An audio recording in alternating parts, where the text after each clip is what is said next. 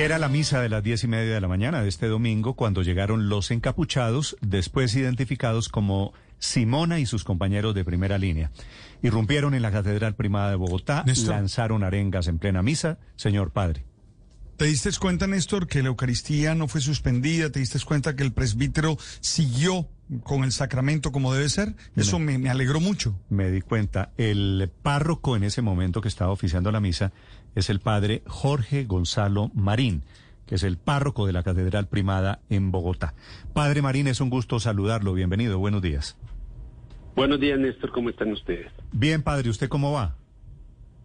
Pues muy bien, muchas gracias. ¿Cómo le acabó de ir el domingo con la aventura? Fue un momento bastante difícil, incómodo, pero afortunadamente no pasó a mayores y fueron instantes, porque realmente eso no sucedió más de tres minutos. De hecho, como ustedes lo han afirmado, la Eucaristía no se interrumpió. Yo continué con la celebración, ya las personas eh, intentaban gritar arengas y el personal de la catedral se dispuso a permitirles o a insinuarles que salieran, que respetaran la celebración Vi. y cosa a la que ellos hicieron caso omiso y por eso fue necesaria la intervención de la policía que realmente fue acompañarlos a desalojar la catedral. Sí, padre, esas personas que estaban ahí tal vez con una chaqueta, ¿son de seguridad de la catedral? Sí, señor. Sí. ¿Y, y tenían alguna instrucción, eh, alguna clase de preparación?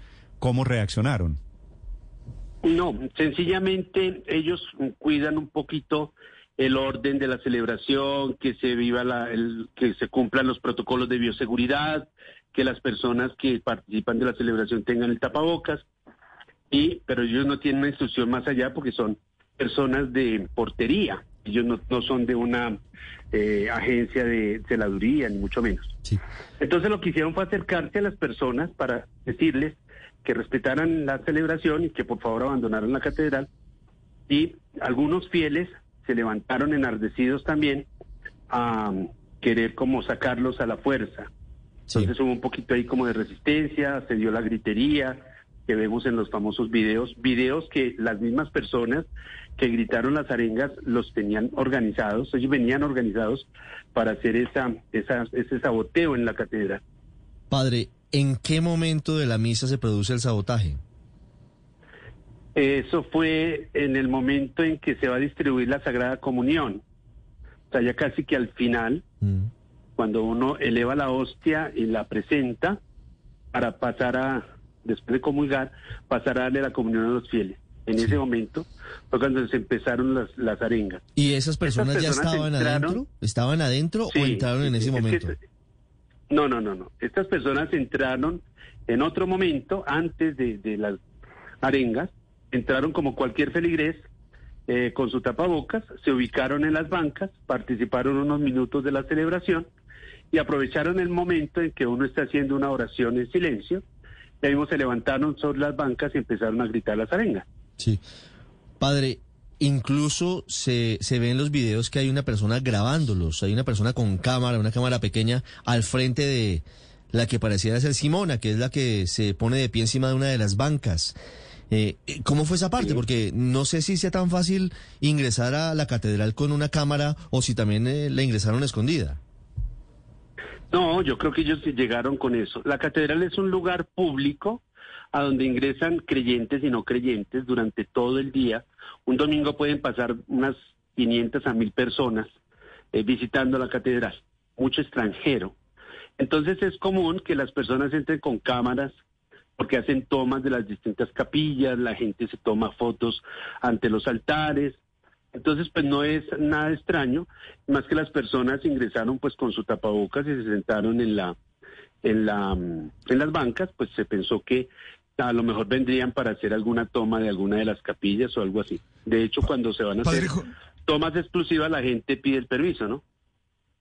Padre Jorge, además de las arengas, ¿hubo otro tipo de acción? ¿Hubo algún tipo de empujar a los otros? ¿Algún tipo de agresión? ¿O solamente fueron las arengas?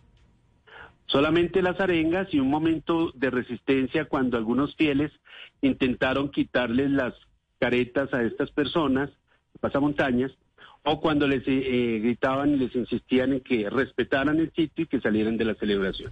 Padre, y Eso eso, intervino la policía. ¿y eso incluyó para usted algún eh, tinte eh, eh, político? ¿Algunos eh, gritos a favor o en contra de algún eh, eh, candidato, por ejemplo? No, para nada, porque la distancia donde yo estaba, que es el altar mayor, a donde se pararon estas personas, los que sabotearon, interrumpieron, más o menos son unos 20 metros de distancia. La acústica de la catedral es terrible, entonces el uno grita y el otro también, nadie entendía de qué se trataba. Entonces no sabíamos si era, de hecho no se identificaron como miembros de ningún grupo político, de ningún movimiento, sino que empezaron a gritar arengas decían que en contra del gobierno y en contra de la iglesia fue lo que me hicieron saber a mí incluso la policía que después de la celebración se acercó a la catedral a la sacristía para informarme que habían retirado a estas personas y que ya se habían ido para pues habían Padre. cogido camino ¿Cuánto duró el episodio? ¿Cuántos minutos estuvieron en medio de la situación? yo creo que más o menos unos tres minutos duró todo el- el suceso Padre, y luego de esos tres minutos donde se observen los videos que hay confusión, que hay caos por lo que estaba ocurriendo allí, ¿usted tuvo la oportunidad de hablar con esos muchachos, con Simona y los demás? No, no porque la Eucaristía continuó. Yo distribuí la comunión, la gente se acercó y comulgó. Luego se termina la celebración y para cuando yo termino la misa ya no había nadie en la catedral, nadie de estas personas que habían irrumpido. Sí, Padre Marín. Y tengo entendido por la, por la policía, pues cuando los acompañó hasta la puerta, ahí los, los sacaron, los dejaron pues libres, o sea, ellos no los retuvieron ni nada. Sí. ¿Ustedes van a entablar alguna denuncia contra este grupo? Pues en ese momento no sabíamos quiénes eran o qué gritaban o, o a quién representaban. Entonces, para mí no pasó de ser un acto eh, de, de irreverencia y de irrespeto contra el culto sagrado para nosotros los creyentes, que me parecía terrible que lo hicieran. Pero de ahí a adelantar acción judicial, pues contra quién, si estaban encapuchados. Sí. Eh, después, durante la jornada, el domingo y ayer incluso, eh, se han manifestado el director de Asuntos Religiosos del Ministerio del Interior. Eh, han cursado cartas con la Fiscalía incluso para iniciar un proceso de investigación y luego una posible judicialización por aquello de que atenta contra la libertad de cultos Sí. y son acontecimientos que no se pueden permitir. Pero, ¿esta investigación será de oficio o les han pedido a ustedes que entablen denuncia como responsables del templo? No, no, no, no, no. Eso va a ser de oficio. De oficio. hecho, en estos días voy a tener una reunión con la alcaldesa local de, de la Candelaria, eh, con el comandante de la policía, el mayor Arango, de aquí de la Candelaria, y vendrán otros funcionarios del Estado para mirar qué medidas hay que tomar Sí. a futuros momentos. ¿Y ustedes creen que la escena del domingo se puede repetir, padre? Es posible, sí. Usted sabe que estamos cerca a la celebración de Semana Santa después de una pandemia como la que hemos vivido.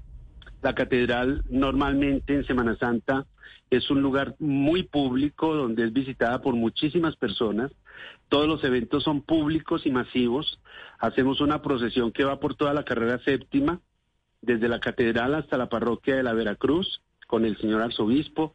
Es una procesión que viene siendo acompañada por el batallón guardia presidencial, por la policía metropolitana, y pues se puede prestar ese acontecimiento para eh, volver a hacer cualquier interrupción o cualquier sabotaje a nuestros actos litúrgicos Bueno, de la Semana Santa. No solo Entonces, porque es víspera, no solo porque es víspera padre de Semana Santa, sino porque es víspera de elecciones. Ujú. Sí, son dos elementos que confluyen que- y que por eso pensaba yo, porque a esto le han dado todo tinte de, de situación y la idea es pues como no exacerbar más los ánimos, De sino acuerdo, de acuerdo. no, no, no pescar en río revuelto, ¿no? Padre, ¿alguno de estos muchachos se ha comunicado con, con la catedral, con usted? No, para nada. No. ¿Y es posible que vayan a misa y que usted no los identifique? Por supuesto que sí. Es el padre Gonzalo Marín, Marín, el párroco de la Catedral Primada de Bogotá. Padre Marín, muchas gracias por estos minutos. A ustedes muchísimas gracias, que tengan un buen día y bendiciones.